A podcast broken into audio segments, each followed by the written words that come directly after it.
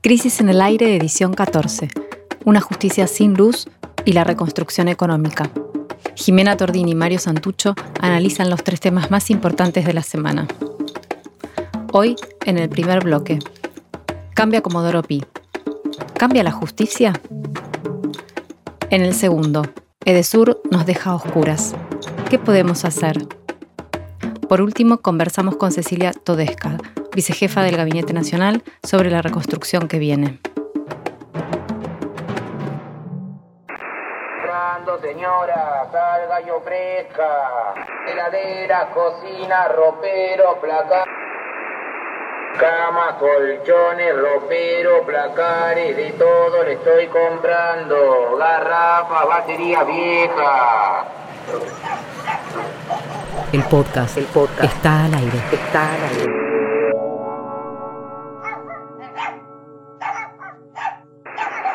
El jueves a la tarde, el presidente Alberto Fernández envió al Congreso, a la Cámara de Senadores, el proyecto de reforma judicial, así lo llama el gobierno, pero hasta ahora se trata, como lo dice su nombre, en realidad de una ley de organización y competencia de la justicia federal, que como sabemos es solo una parte del enorme sistema de administración de justicia.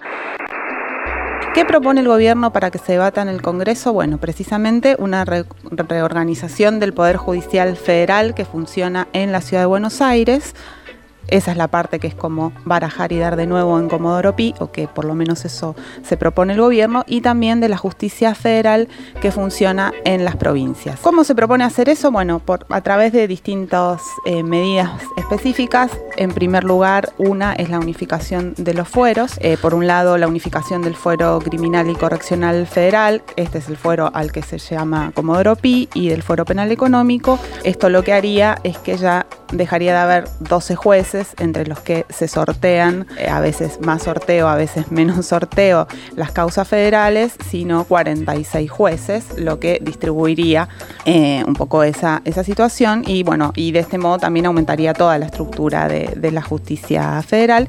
Y el otro fuero que se propone unificar es el fuero contencioso administrativo con el fuero civil y comercial. Este es el primer rasgo entonces de la reforma, licuar el poder acumulado en el edificio de los, de los tribunales de retiro. La reforma también, bueno, establecerá mecanismos para llenar todos esos lugares, que también siempre es una cuestión controversial, ¿no? Cómo se llega a ser juez, cómo se llega a ser fiscal, cómo se organizan las carreras judiciales. Otra de las medidas muy relevantes es la puesta en vigencia en el ámbito de la ciudad de Buenos Aires de lo que ya en el 2014 estableció el Código Procesal Penal, que es el sistema acusatorio. Esta cuestión del sistema acusatorio parece un poco técnica a veces, pero sin embargo, como vamos a ver, es bastante importante para la relación, para la vida cotidiana del funcionamiento del, Poder Judicial. Nos proponíamos de algún modo tratar de entender si estas reformas propuestas tienen algo que ver con, con, la, con el despliegue de un escenario más, más democrático en, en lo que hace a la relación de las personas con el sistema de administración de justicia, que no es otra cosa que la forma institucional que, que tienen nuestras sociedades de resolver los conflictos. Bueno, como decíamos, en esta, en esta discusión la implementación del sistema adversarial es un asunto bastante importante. Para tratar de acercarnos a él le preguntamos a un fiscal, justamente los fiscales pasarían a ser los protagonistas del sistema de justicia si se aplica el sistema adversarial. Le preguntamos entonces a un fiscal federal de Tucumán, Pablo Camuña, qué evaluación hace sobre este punto eh, específico de la propuesta del gobierno ¿Y qué opinión tiene también sobre las decisiones que se propusieron para el funcionamiento de la justicia federal provincial, que es un tema del que se está hablando menos que las que se refieren a Comodoro Pi? Yo veo como punto fuerte principal las reformas en el ámbito de la Ciudad Autónoma de Buenos Aires. Me parece que eso es casi, hay unanimidad con respecto a, que son reformas positivas en ese sentido. Eh, y solo dos cuestiones me parece que deberían debatirse más en profundidad. La primera es que esta reforma no aparece del todo combinada con una versión, una visión acusatoria, digamos, del nuevo Código eh, Procesal Penal Federal eh, que implica eh, una política criminal mucho más eh, accesible que da muchas más respuestas a la comunidad, porque deformaliza, permite mayor publicidad, tiene mayor simplicidad, mayor rapidez, y rompe de alguna manera con los esquemas de secreto y formalismo, digamos, que, que permiten las conductas eh, que vienen arruinando de alguna forma el trabajo de, la Administración de Justicia Federal. eso por un lado, debería haber un esfuerzo mayor en acentuar la reforma con la aplicación del nuevo código y de la nueva lógica también de funcionamiento que implica el proceso contradictorio adversarial. Faltaría un Alberto Binder en la comisión de, para estudiar las, reformas que todavía faltan. Eh, y en cuanto a las provincias, y en general también, pero sobre todo en cuanto a las provincias, se crean finalmente más juzgados federales que fiscalías o defensorías. Y eso va en contra de esta lógica, porque eh, lo que hace es reafirmar el poder de los jueces en desmedro de quienes tienen que ser los protagonistas a partir de ahora de los procesos penales públicos, que son el Ministerio Público Fiscal, los fiscales y los defensores. Entonces entiendo que esto también es algo que debería debatirse, corregirse, sobre todo acentuando eh, las reformas en este sentido. Eh, y después hay algunos desajustes en cuanto a, a los cambios en las provincias que tienen que analizarse en detalle. Por ejemplo, en Formosa se crearían 13 fiscalías y en Tucumán solamente una, con lo cual eh, el resultado final, esto es como un ejemplo nada más de las cosas que hay que revisar. En Formosa tendríamos una fiscalía federal cada 38 habitantes y en Tucumán una cada 400.000 habitantes. Eh, parece eh, algo muy, difícil de comprender. Y creo que el último problema, o la última cuestión en realidad, de, la última dificultad para que esto camine y, cristalice finalmente en una reforma, tiene que ver con los costos, en medio de una, eh, de una situación económica bastante crítica. Eh, la creación de esta superestructura que casi dobla la, la que existe hoy por hoy, eh, parece difícil de lograr. Pero bueno, son todos aspectos que, creo que tienen que seguir debatiéndose y, es una buena oportunidad para hacerlo eh, de forma sincera y, buscando lo que queremos todos, que es salir eh, de esta situación y mejorar la administración de justicia federal. Acá la pregunta es, ¿cuál es la viabilidad ¿no? y cuál es la posibilidad de que esta reforma avance? Yo te diría, si, si te parece que dividir eh, las propuestas de la reforma en tres grandes ítems, ¿no? Uno primero que es este que vos presentaste al principio y que si, yo lo definiría como el más político, el objetivo más político, que es el, como decías vos, diluir eh, el poder de Comodoro Pi, que son 12 jueces que vienen concentrando la mayoría de los casos más importantes de la política argentina, sobre todo en tanto muchas veces la política argentina resuelve las discusiones políticas y las relaciones de fuerzas y, los ajustes de cuenta entre facciones a través de, como decías, el poder, ese poder de operación, ese poder eh, de agredir, digamos, si se quiere, al, contrario, o de proteger también, en los casos en los cuales muchas veces eh, los sectores políticos, empresarios también están comprometidos con casos de corrupción o otras cosas, también tienden a protegerse manipulando estos engranajes de la justicia. Y ahí hay dos cuestiones eh, dos, si se quiere, poderes, frente a los cuales el gobierno parece decidido avanzar. ¿no? Y este es el primer elemento de esta reforma que parece ser el que está en el centro de la cuestión. Primero el gobierno avanzó sobre la AFI, ¿no? a través de la intervención de Cristina Camaño, y ahora eh, se va por el segundo engranaje de estos poderes, que es Comodoro Pi. Bueno, e, este es el primer nivel y es el que está en el centro de la cuestión, ¿no? Entonces, esto es lo que provoca también, en cierto modo, la reacción de la oposición bastante en, bloque, con diferentes argumentos, que no es el momento, que, la impunidad de Cristina. Exacto. Eh, siempre hay muchos argumentos, pero lo que podría ser el punto de partida, que también todos lo reconocen, que es que la justicia sí no va más y por tanto es necesaria una reforma, ya al primer paso, evidentemente no es un objetivo de todos y empieza a ser solo el objetivo supuestamente de una facción política, aunque yo te diría que, visto desde donde lo vemos nosotros, tanto lo de la AFI como lo de Comodoro Pi es una buena señal y ojalá que avance. Hay un segundo nivel de la cuestión que tiene que ver, creo yo, con la, la cosa más pesada de la justicia, reformar la justicia. O sea, ¿se trata de un proceso de reforma? ¿Se inició un proceso de reforma o no? Bueno, ahí ya no tiene que ver tanto con lo que se envió al Parlamento, que como, como decías, está centrado en, la cuestión de Comodoro Pi, sino otro, con, otros elementos que, ya se mencionaban también y que parece ser fundamental, que es esto del el modelo adversarial, que es básicamente, yo lo definiría por ahí mal, lo resumiría, pero sacándole el poder que tiene, concentrado en los jueces y dándole un poco más de poder a los fiscales. Entonces, ese sería el primer punto. Y después hay otros puntos muy importantes también, que también han estado en el, en el centro del debate estos días, que es qué va a pasar con la Corte Suprema, qué va a pasar con el Consejo de la Magistratura, que es el lugar donde se eligen a los jueces y donde se evalúa el trabajo de los jueces. Son dos también organismos muy importantes eh, y que el Ministerio Público Fiscal, el Ministerio Público de Defensa, y que van a estar, se van a discutir en, una, en un consejo consultivo que se creó y que fue el otro gran elemento de debate, eh, y que a partir del 18 de agosto va a tener 90 días para elaborar propuestas para el presidente, que con eso después lo va a mandar a la justicia para seguir este proceso de reforma. Hubo un gran debate y una gran oposición por, por parte de los que no eh, acuerdan con esta reforma por la composición de ese consejo, en donde supuestamente la mayoría son oficialistas. Bueno, y yo te diría que hay un tercer una tercera dimensión que quizás sea la que más nos interesa a los que no formamos parte de la familia judicial, que es cómo la justicia eh, puede democratizarse y en su administración precisamente de, la justicia, cómo llegar a, los sectores con mayor rapidez eh, y demás. Y para, abordar este ángulo del, asunto, le preguntamos a Paula Litvashki, amiga de la casa, directora del CELS, eh, cómo, ve, cómo este aspecto y nos contestó lo siguiente en principio lo que, lo que hay que hacer es agregarle eh, toda otra agenda de, reforma judicial que tiene que ver con el funcionamiento cotidiano de, las justicias provinciales y de la justicia federal y que excede mucho la discusión este, más enfocada en esta disputa política este, de, cúpulas, podemos decir.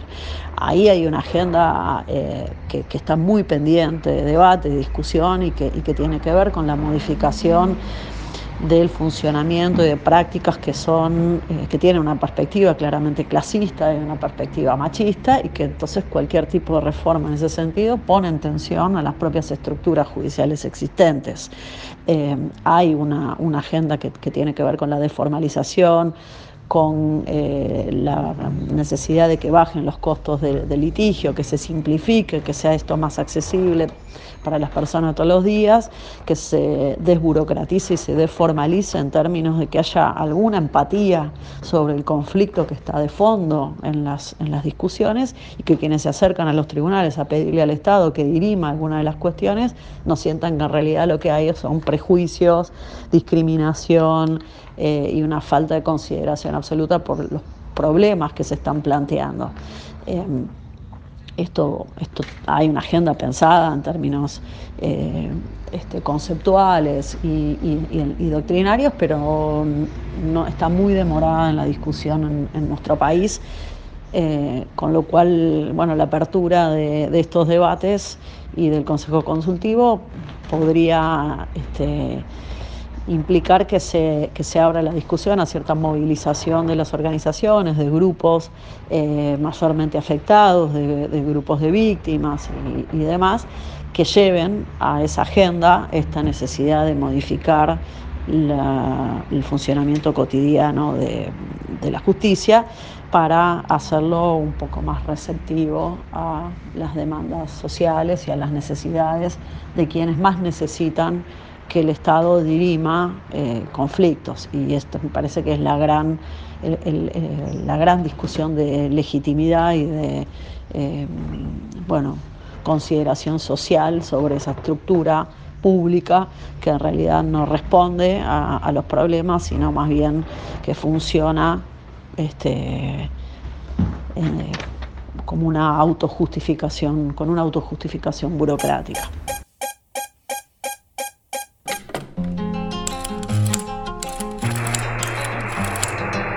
Crisis en el aire. Análisis político en movimiento. a la conversación.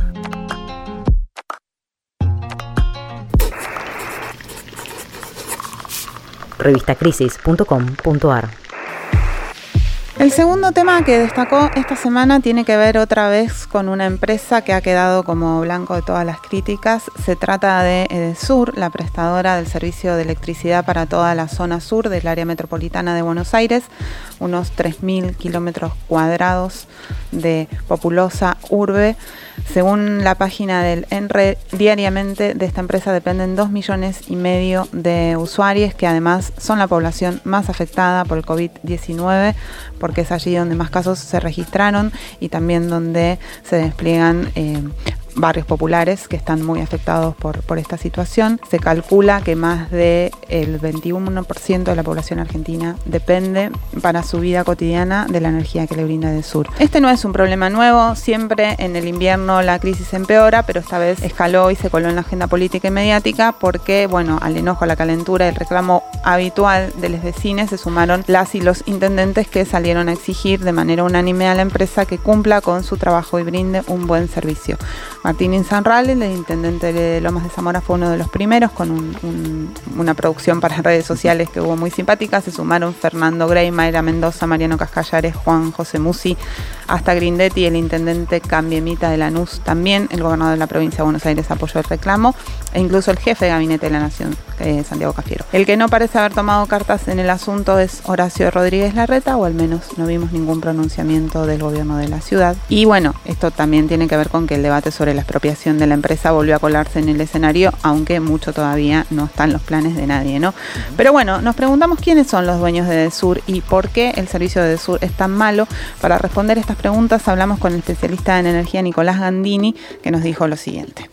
Básicamente la empresa lo que generó entre 2001 y 2015 es un problema de, liderazgo y de organización, o sea, de gerenciamiento para adentro de la empresa. Y eso tuvo mucho tuvo que ver con el devenir de los accionistas. Eh, Sur era una empresa del grupo Endesa. Endesa era una empresa grande española eh, que entra en la privatización de los 90 acá controlando de Sur. Eh, a fines de la década pasada, Endesa entra en un proceso con Enel para fusionarse o para que Enel haga un takeover o tome, compre Endesa a nivel mundial. Y Enel termina comprando Endesa y obviamente compra el activo que tenía en, Edesur. después, Endesa, hubo un proceso como dos, tres años donde toda esa fusión, Edesur lo siguió manejando una filial de Endesa en Chile, que era controlada por Enel Italia, pero como no es un activo este prioritario para, para Enel, eh, lo manejaban desde Chile. Entonces hubo todo un, ahí un problema de, cómo se gerenció la empresa, de cómo cuánta, cuánta energía se le puso a, ver, a tratar de, llevar el control interno en la empresa, el gerenciamiento. Pensá que el sur, no sé, debe tener 2.000 personas de empleados, o sea, tenés que laburar con cuadrillas, o sea, si no tenés una estructura seria en términos de recursos humanos, de, de operarios, de control, esto se te, se te desbanda. Y la realidad es que se les desbandó, o sea, se les desbandó grosso. Y la calidad de servicio se le hizo bosta.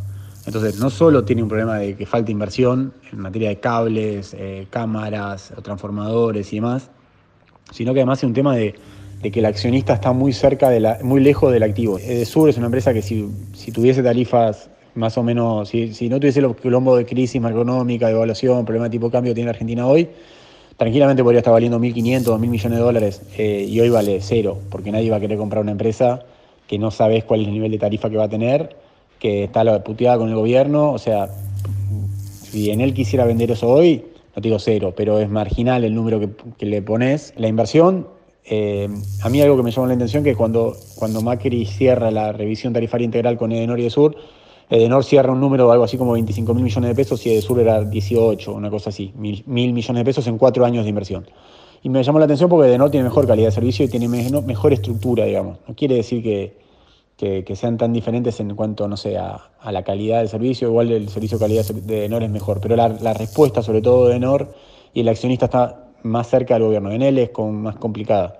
Ahora, eh, para recuperar seriamente la calidad del servicio de esa empresa hay que meterle muchísimo más plata de la que, de la que les puso, eh, de la que le puso la, compañía, digamos. O sea que ponerle diría mínimo el doble, o sea, según los cálculos que, que se tracen. El punto de partida de esto es que, es un servicio público, ¿no? Y que en el siglo XXI ya tener electricidad eh, debería ser un derecho básico garantizado para cualquier ciudadano, cosa que particularmente este invierno no, parece estar pasando. ¿Qué quiere decir que sea un servicio público? Bueno, que, tiene que estar garantizado. Y el problema es que cuando una empresa empieza a tener problemas de rentabilidad y empieza a hacer un cálculo económico, eh, estamos en problemas. Bueno, quizás habría que, ir hacia hacer un recorrido un poco, medio rápido, pero partiendo de, de este pecado original, diría yo, que fue en los 90 cuando la empresa que en su momento era estatal y durante mucho tiempo fue estatal se llamaba SECBA, aunque ni, nosotros, digamos, ni nuestra generación ya se acuerde de eso, fue privatizada el 1 de abril del 92, en el mismo momento en que se privatizaron la mayoría de las empresas, ¿no? Era la época en que el mercado iba a solucionar todo y era el mejor, lo mejor que nos podía pasar. IPF, Aerolíneas Argentina, los teléfonos, el gas, el agua. Es interesante pensar que todo esto en algún momento estaba garantizado por el Estado como un derecho de la sociedad y, y que debía ser así, con, entre otras cosas con tarifas bajas. Bueno, como sabemos, eh, esa fiesta neoliberal, digamos, terminó en el 2001 con un estallido. Vino el kirchnerismo y estatizó muchas de estas empresas, IPF, aerolíneas, el agua también, pero precisamente la luz no. Durante ese tiempo, de todas maneras, lo que tuvo fueron las tarifas congeladas, ¿no? No le subían las tarifas a la, a la gente, por lo tanto el Estado aportaba un montón de subsidios. Llega el macrismo, el macrismo llega como una especie de, no sé, fans, hinchas de, los aumentos tarifarios y hace una cuestión que se llama la revisión tarifaria integral, que se estableció en el 2016, pero empezó a funcionar en el 2017, hasta que el macrismo, traicionando su propia ideología y en el momento en que llegaban las elecciones en el 2019, volvió a congelar las tarifas porque ya era demasiado evidente para evidentemente para la gente y el servicio, y esto es lo importante, a pesar de los aumentos de tarifas impactantes, el servicio no mejoraba. Lo que se está ahora es cómo se sale de este, de este, de este problema. Primero, que no empeore el servicio, porque puede pasar, porque la empresa no está invirtiendo, entonces es muy posible que pase. Lo que pide la empresa es que le aumente las tarifas de vuelta. Lo mismo es siempre para, para, para invertir, si no, ya bajó su, su plan de inversión. En el gobierno lo que nos dicen es que hay una discusión entre un sector que plantea hacer un nuevo acuerdo con la empresa que suponga un aumento de tarifas a partir del año que viene, eh, a cambio de que empiecen a invertir. Y hay otra posición que diría no, no, no, no, no hay que dar aumento de tarifa, primero tienen que invertir y cumplir el plan de inversión y después nos ponemos a hablar de tarifas. En todo caso, es evidente que no es fácil la, solución, eh, no hay una hipótesis de, estatización y de solución, por lo, por, lo tanto, rápida a la cuestión, eh, y, por eso... Para pensar esta idea de estatización, si es posible, si no, le pedimos a Carlos Minucci, que es secretario general de la Asociación del Personal de Empresas de Energía, eh, que viene eh, trabajando en la empresa y en el sector eléctrico desde la época de su privatización, eh, para que nos cuente cómo lo ven desde ahí y nos dijo lo siguiente. Hace años que venimos cuestionando la acción de estas empresas privadas en función del mal servicio que están prestando, de la pérdida de personal calificado, la baja de planteles, eh, y la utilización de eh, contratistas para manejar la red. Hoy la estructura eléctrica del país, con muy pocas desviaciones, es lo mismo que era SEGUA en el año 89. Ahora, eh, estatizar yo creo que es una salida porque hoy el servicio público va desde tocar la luz de un velador hasta en el Malbrán utilizar la energía o en el Congreso, como decía el presidente de, los diputados, eh, que era el tema de los cortes de energía que hay en todos lados. Yo creo que el gobierno enfocado hoy en la pandemia, en el tema de la deuda, en la recesión, en todo esto, creo que no va a dar el salto eh, a eh, llegar a una estatización. Yo creo fundamentalmente que tomar una decisión estatizadora eh, no sería costosa. Lo único que tendría que ver es primero eh, lo que nosotros consideramos que no se ha cumplido varios puntos del contrato de concesión. Y lo segundo es que seguramente las empresas irán a la CIADI a hacer una denuncia y con eso podría ser costosa la transferencia, aparte de lo político, de soportar a la oposición diciendo que nos volcamos el chavismo, que parecemos Venezuela, que queremos estatizar. Eh, la batalla es complicada, es complicada en varios frentes, más en este momento político y con un gobierno que eh, dialoga más de lo que decide, ¿no? Entonces en el diálogo te van a, te van a permanentemente complicar con el tema de, político. La esperanza nuestra es que en un corto plazo eh, podamos volver al debate político sobre eh, la necesidad de estatizar. Y la estatización, el precio que cobraba Segua era un precio accesible y la empresa vivía haciendo obras. Ahora, ¿cómo la quieren inventar? No sé. Yo vuelvo a decir, estatizar no es un problema eh, costoso eh, y las empresas estarían muy por debajo de la tarifa que hoy están pagando. Eso seguro. Estaríamos, por los cálculos que sacamos nosotros, estaríamos casi en un 40% menos de que es lo que las ganancias que las empresas se llevarían. Bueno, el problema con, estas discusiones es que eh, los problemas sociales, digamos, terminen siendo resueltos en, en, discusiones únicamente sectoriales, ¿no? En este caso entre la empresa y el gobierno y, lo que nosotros pensamos es que esa discusión tiene que ser una discusión social también. Vamos a escuchar a la legisladora por el Frente de Todos, Frente Patria Grande, Ofelia Fernández, aportar algunas ideas a esta conversación social. ¿Están al tanto de la discusión que se está dando con el tema del sur? Resulta que hubo muchos cortes de luz durante la cuarentena. Siempre hay cortes de luz, pero durante la cuarentena hubo más. Y siendo que se le pide a todo el mundo que se quede en sus casas, la energía eléctrica se vuelve fundamental. Bueno, la cuestión es que hubo hay muchísimos cortes de luz, principalmente porque la empresa que aumenta la tarifa cada vez que se le ocurre no hace las inversiones que le corresponden. Entonces varios intendentes salieron a quejarse y a decir, che, Edesur, no dejes sin luz a la gente. Y la reacción de varios empresarios y periodistas fue salir a poner su voz en el cielo en defensa de la propiedad privada. Ahora, lo que yo me pregunto es lo siguiente. Yo voy y compro un yogur. ¿Eso pasa a ser parte de mi propiedad privada? Sí. Para conservarlo lo guardo en la heladera y le pago mensualmente a Desur para que me provea la energía que la mantiene prendida. Yo compro un televisor. ¿Eso pasa a ser parte de mi propiedad privada? También, pago mensualmente a Desur para tener la energía que lo haga funcionar. De repente, apagón. Por el corte se pudre el yogur y cuando la energía vuelve con alto voltaje me rompe el televisor. Básicamente nos saquean todos los meses para encima no garantizarnos el servicio. ¿Por qué en vez de preocuparnos por la propiedad privada de los multimillonarios dueños de la luz, no nos preocupamos mejor por la nuestra? Rescate emotivo.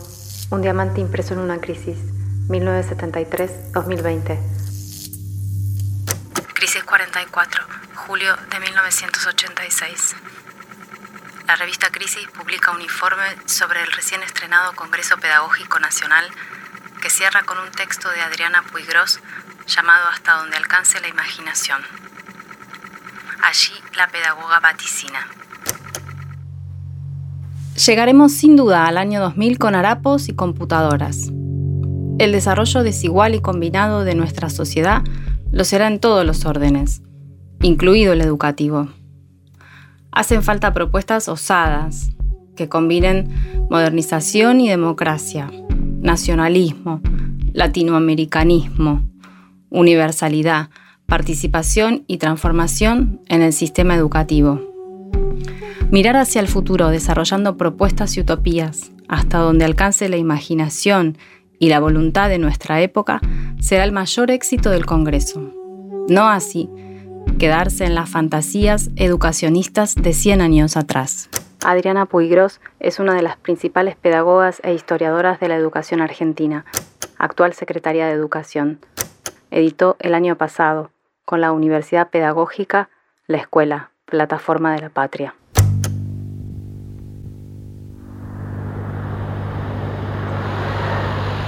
En el aire. Revista Sonora Transmedial. El aire está en crisis. Válvulas de papel. Válvulas de papel. Aire. aire podcast y transmisor. y transmisor. Válvulas de papel. Aire. Podcast y transmisor.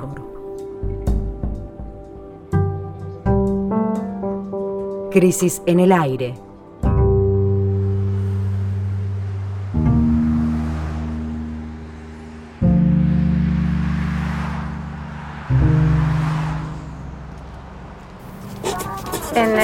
ayer, a la tarde, ya terminando el día, el presidente Alberto Fernández derogó el decreto o anunció que iba a derogar el decreto de intervención en Vicentín eh, un tema del que venimos hablando hace unos cuantos programas y se retiró del esquema planteado por los directivos de la empresa y por el juez del concurso de acreedores, alegando que el Estado no va a aportar más financiamiento para un salvataje que no garantiza un saneamiento. Y bueno, la cuestión es cómo, cómo tratar de pensar esa decisión tomada y comunicada ayer. La discusión política que está en el fondo es cómo interviene el Estado, cuál es el rol del Estado en este tipo de conflictos. Eh, eh, para pensar esto estamos en, en, comunicación con Cecilia Todesca, que es vicejefa de gabinete. Hola Cecilia, buen día. Estamos acá Jimena Tordini y Mario Santucho. ¿Cómo estás? Hola Jimena, Mario, ¿cómo están? Buen día.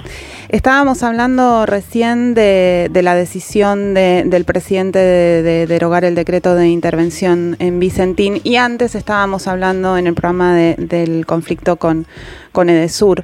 Y te queríamos preguntar, bueno, ¿cómo parece no ser fácil construir soluciones cuando, cuando ocurren este tipo de conflictos entre el Estado y los actores privados y, te queríamos preguntar cómo ves vos esa dificultad, ¿no? ¿Qué pasa cuando parece que no hay salida? No, eso es, es absolutamente cierto. Eh, en todos los países eh, que funcionan bajo el sistema capitalista lo que hay es, eh, o lo que tiene que haber para que eso funcione bien, es una regulación fuerte sobre algunos sectores, porque si no, la prestación de servicios, sobre todo cuando los servicios están en manos de muy pocas empresas, eh, dejan al, al, usuario, al consumidor muy desprotegido. En, el caso de los servicios públicos argentinos se arrastra una situación que proviene de las privatizaciones de los 90 eh, como base, ¿no es cierto? Y esas han sido, esos han sido marcos regulatorios que estaban pensados primero en el marco de la convertibilidad asociados a la dolarización y segundo que eran marcos regulatorios muy favorables para las empresas y poco favorables para el consumidor, para el Estado Nacional. Se han ido haciendo modificaciones, pero yo creo que todavía hay un trabajo por hacer. Por supuesto es, es dificultoso también porque uno al mismo tiempo tiene que dar las, las señales para, para promover la inversión privada y ahí siempre hay una tensión, ¿no? ¿Cuáles mm. son esas señales? Em, y cómo es por el otro lado el marco regulatorio que permita que los, los consumidores no queden totalmente desprotegidos. Cecilia, ¿cómo estás? Te, habla Mario Santucho. Hola.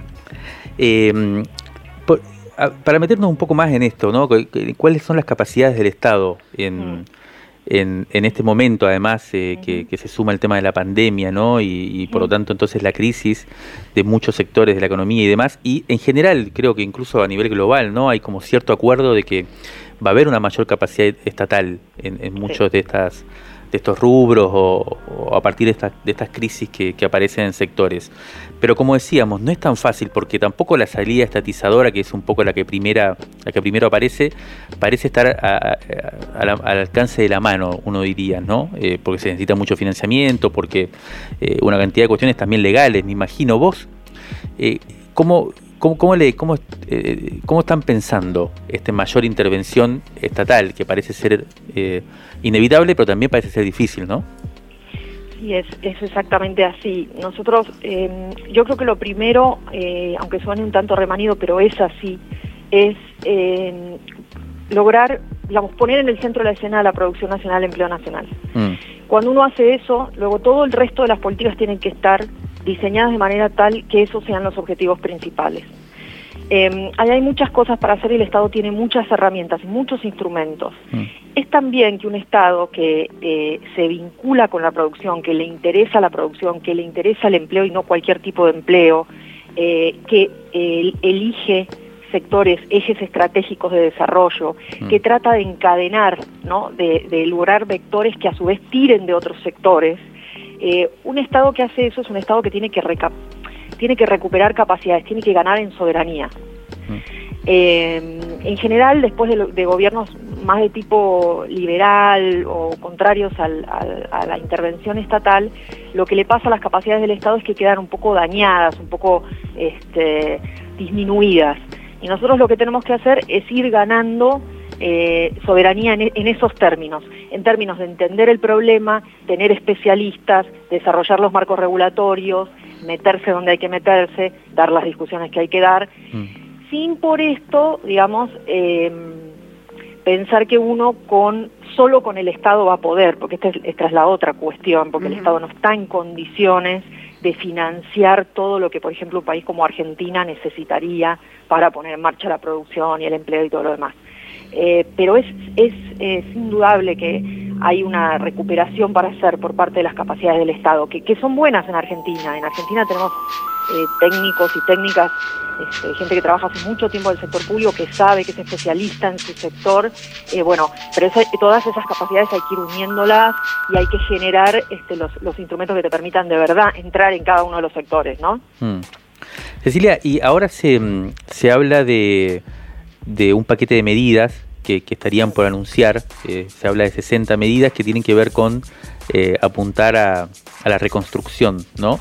eh, después de, este momento de caída. Y te quería preguntar dos, cuestiones relativas con esto. ¿Ustedes ya tienen evaluaciones, o supongo que tienen, pero si, si la podés comentar, de cuánto va a ser más o menos la caída de la economía que ustedes prevén y, más o menos cómo va a ser ese, ese escenario de reconstrucción el, año que viene? O sea, ¿cómo, imaginan ese proceso y esa temporalidad?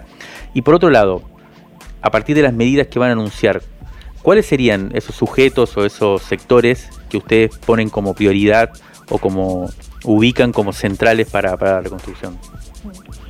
Em, con respecto a lo primero, nosotros trabajamos con escenarios, pero no nos gusta eh, explicitar nuestras proyecciones eh, sencillamente porque no queremos entrar en la discusión de si dio tanto, dio un poquito menos y a, debatir con las consultoras, no, ese no es nuestro rol, si tenemos distintos escenarios. Sin duda la caída del PIB en este año va a ser, del, Producto Bruto Interno, del, digamos, lo que, lo que produce la economía en un año, va a ser muy fuerte va a ser uno de esos registros que luego veremos hacia atrás y digo, uy, ¿te acordás la crisis del 2020, no? Este, va a ser así, así de fuerte. Mm. Eh, este conjunto de medidas que se está diseñando tiene básicamente dos tipos de instrumentos. Un conjunto de instrumentos que están diseñados para ayudar a las empresas y a las familias, ahora en la pospandemia, en la salida, algunas de ellas de hecho ya están en marcha, lo que pasa es que nosotros las vamos modificando, así como hicimos con el ATP, eh, y luego hay otro conjunto de medidas que son más de mediano y largo plazo que tienen que ver con la transformación productiva. Ahí la verdad que hay iniciativas para distintos tipos de sectores, porque la Argentina es una economía semi-industrializada, compleja, eh, con muchas capacidades, entonces ahí hay muchos sectores en los cuales uno puede trabajar. Y estas medidas apuntan a varios de ellos. Em, ahí, volviendo sobre lo anterior, el Estado tiene otro rol para hacer, digamos, en la reactivación o durante la caída, el gobierno, nosotros en general tratamos de explicarlo de este modo, es como si tuviésemos dos músculos. Un primer músculo es el gasto público directo, ¿no? Cuando el Estado sale y paga el salario complementario a través de la ATP, o pone en marcha obra pública, o distribuye el IFE, el Estado está gastando y es un músculo que tiene para frenar la caída, para ponerle un piso y a, eh, los ingresos de las familias y proteger a las empresas.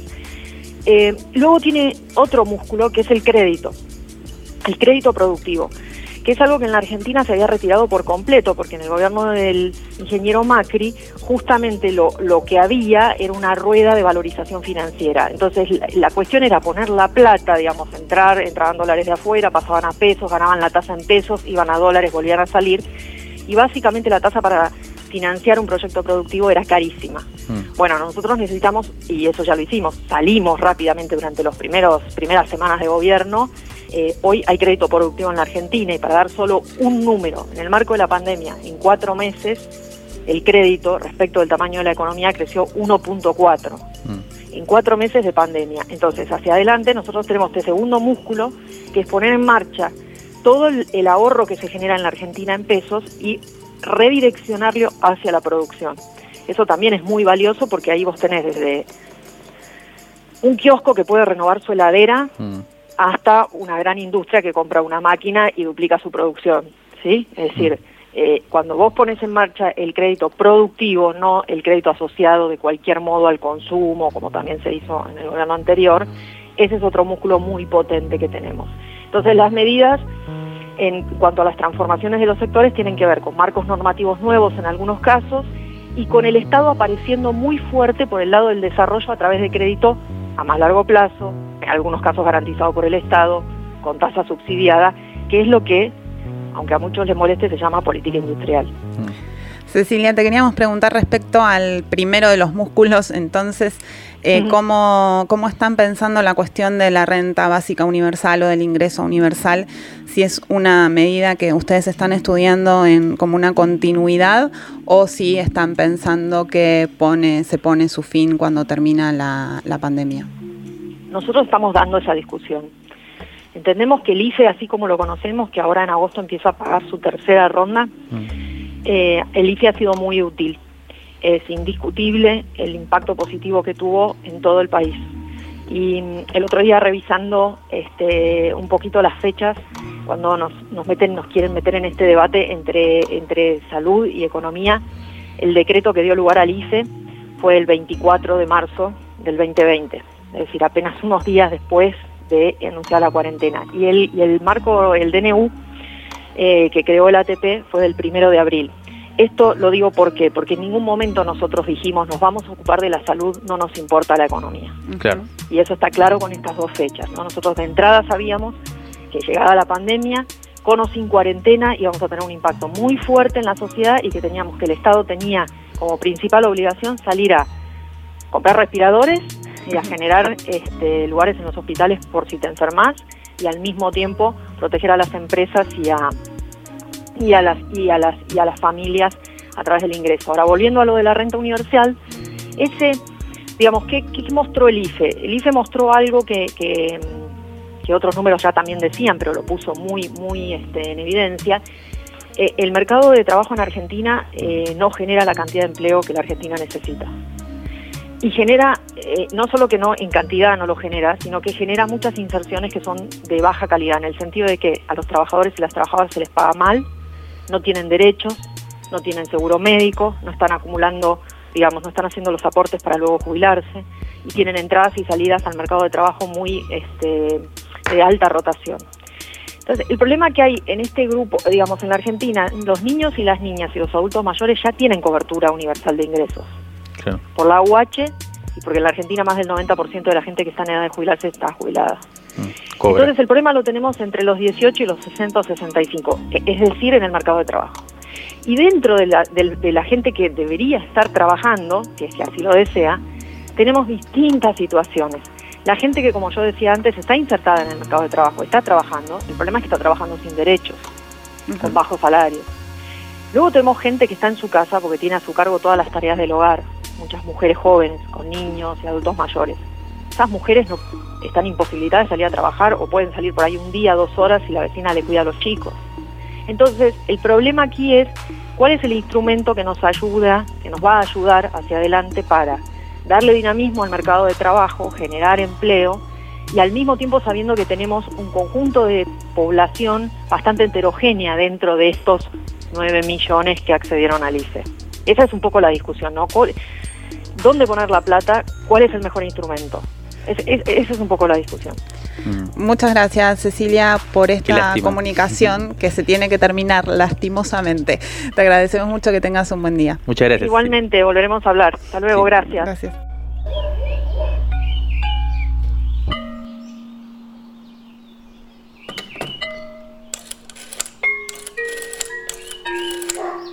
Encontrarnos en todas las plataformas de podcast o los sábados de 8 a 9 en Radio Nacional AM870. Válvulas de papel, aire, podcast y transmisor.